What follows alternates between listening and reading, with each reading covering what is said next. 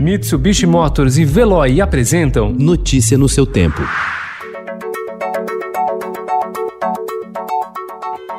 Olá, seja bem-vindo. Hoje é quinta-feira, 13 de agosto de 2020. Eu sou Gustavo Toledo, ao meu lado, Alessandra Romano. E estes são os principais destaques do jornal Estado de São Paulo.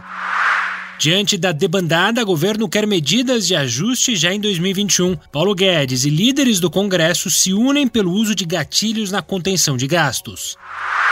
Em entrevista ao Estadão, Salim Matar, secretário demissionário de Desestatização e Privatização, diz que enfrentou resistências. USP desenvolve teste de Covid que usa saliva. Matrículas em pré-escola pública crescem 73% em São Paulo. Doleiro faz acordo na Lava Jato e pagará um bilhão de reais. Bolsonaro consolida aliança com o Centrão e escolhe Ricardo Barros como líder na Câmara. Sustentabilidade pode injetar até 2,8 trilhões de reais na economia. Juíza do Paraná associa raça à participação em crime. 6 mil opositores são presos na Bielorrússia.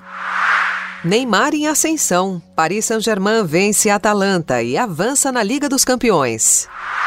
Brasileirão, jogador curado, mas com diagnóstico ainda positivo de Covid, poderá atuar.